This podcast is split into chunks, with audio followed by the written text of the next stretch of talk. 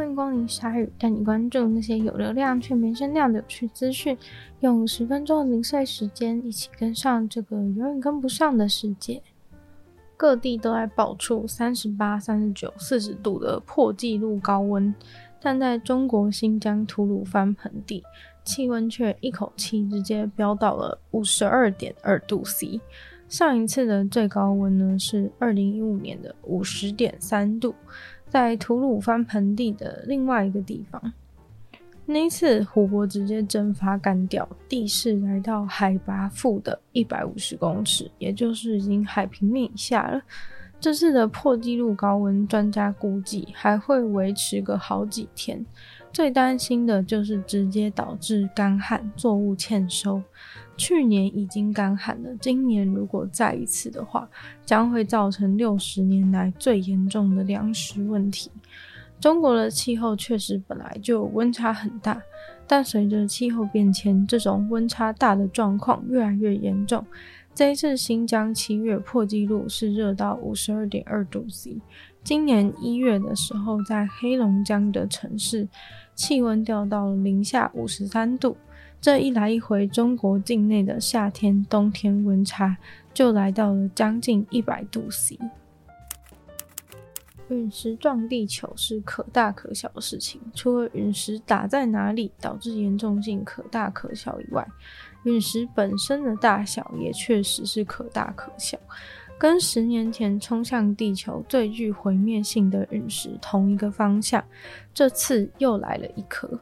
但是事情大条的是，这个陨石是上次的三倍大，而就在二零一三年砸在俄罗斯的那颗陨石，跟它一样，是没有人及早发现它在靠近。但还好，就是这么刚刚好，这一次的这一颗与地球擦肩而过，并没有撞上来，这是真的是运气。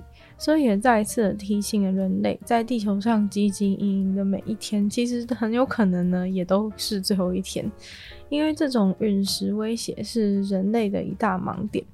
陨石编号二零二三 NT1 是第一次被观测到，是在星期六。但这已经是它最近接近地球的两天之后了。假如它会撞地球，那就已经撞下去灾难了。等于这陨石都已经在用后照镜看地球了，科学家们才发现它。那你可能想说，都没有发现陨石，难道大家是都在睡觉吗？其实是因为这颗陨石的方向呢，是从太阳那边来的，就跟二零一三年的那一颗陨石一样。非常难以发现，所以像当年就也没有半个人发现陨石就已经撞上来了。知道的时候呢，就已经是玻璃四散、墙壁碎掉、几百个人受伤。这是地球保护系统当中一个非常知名的破口。NASA 也在努力进行一个 NEO Surveyor 的任务。希望在这个世纪结束以前，能够把这个大洞给补上，不要再让陨石从这个洞冲进来突袭，没有人知道。另外，欧洲太空总局也有一个 NEOMIR 的系统，可以提供早期警示的讯号，预计在二零三零年启用。就是大家继续心存侥幸，真的就是拿我们住的地球在碰运气。二零一三年没看到就撞上来的那颗陨石，它的宽度大概是二十公尺，就造成了一百人受伤。这一次这一颗幸好没有撞上来，因为这一颗的大小有美国纽约的乔治华盛顿旅馆一整栋那么大一个。设想一栋旅馆从天空而降，那是多大的冲击力？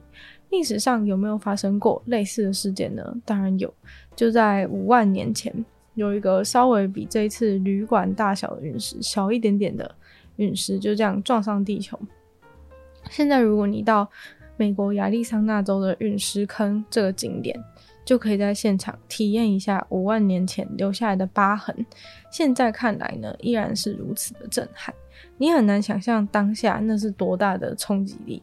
一栋旅馆这样砸下来，那个陨石在砸下来以后呢，似乎马上就蒸发了，残留下来的只有一些很特别的矿物质，通常只有在经过强烈的电击、巨大的压力之下才会生成的，像是闪电啊，或是核弹爆炸这种等级。实际上可能有一百万个直径三十到一百公尺的陨石在地球附近，但是九十八点九趴的陨石人类都没有发现。所以说，其实，在看似平安的每一天，都有很多陨石从地球旁边咻咻咻经过。但是过去一年最大的一颗，就是刚刚擦肩而过，而且真的很近的这个编号二零二三 NT1 的陨石。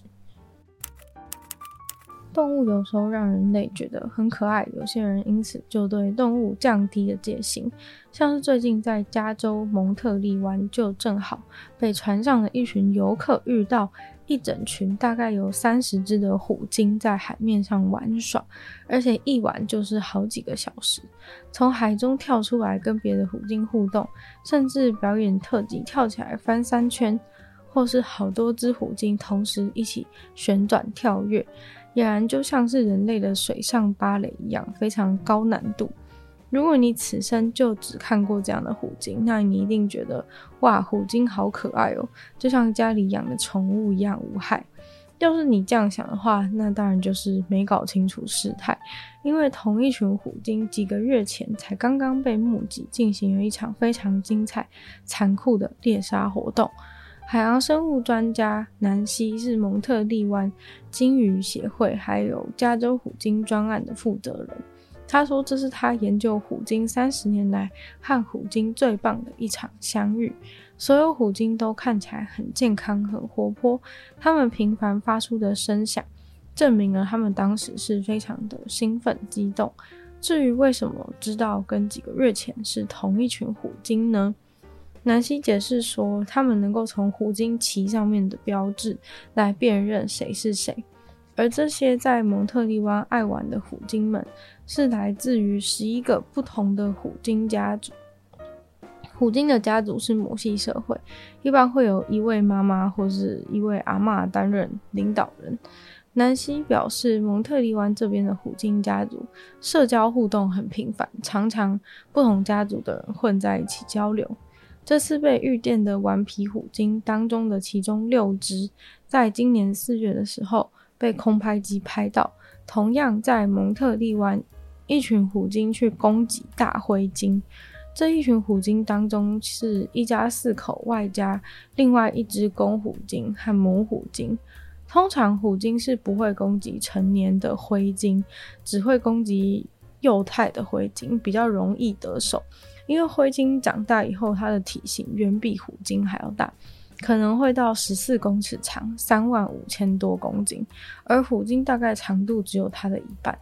这是三十年来第一次发现虎鲸挑战攻击灰鲸，虽然它们群起而上，但最后以失败告终。成年灰鲸差点就被虎鲸们生吞活剥，它赶快游到岸边躲避追击，但是最后伤得非常非常严重。所到之处，海水全被染红，画面非常的惊悚。但在这一次的影片当中呢，这一些顽皮的虎鲸却让人联想到活泼的小狗。果然，动物都是有非常多不同的面相。随着时代的改变，有些事情就会变得见怪不怪，包含了很热这件事。最近气温屡屡突破新高，像是日本群马县桐生市。连假期间，气温飙到了三十九点七度，日本各地都在形容这是天灾等级的酷热。这时候，就有日本网友回想起一九八八年、一九八九年播出的这个《假面骑士》，当时剧中有一个桥段，就是坏人制出了一颗人造太阳，那颗太阳超热，把东京的天气气温呢升到了三十八度，想把人类活活热死。烤人肉，不过看来呢，这个反派真的是时代的眼泪了。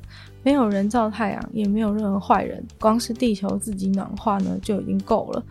当年还能有英雄去对抗坏人，把这个人造太阳给除掉。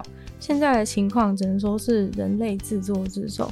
三十八度已经成为了现在的日常生活，人类也没有被烤熟。看来那些坏人呢，还要再加强一下。现在的小孩要是看到三十五年前的假面骑士，应该完全不懂什么恐怖人造太阳可怕的点到底在哪里吧？今天的鲨鱼到这边结束了，再次感谢订阅赞助会员五成大龄男子 James 王毛黑牡丹还有 ZZ，就希望其他有愿意支持鲨鱼创作的朋友在下方找到 Patreon 的链接。那如果喜欢这期节目的话呢，希望多多分享出去，更多人知道，或在播 podcast 帮我留星星、写下评论，对节目的成长很有帮助。那如果喜欢我的话呢，也可以收听我的另外两个 Podcast，其中一个是《用的纯粹不理性批判》，里面有时间更长的主题性内容；另外一个是《听说动物》，就会跟大家分享动物的知识。就希望小雨可以就在每周二四跟大家相见。那么下次见喽，拜拜。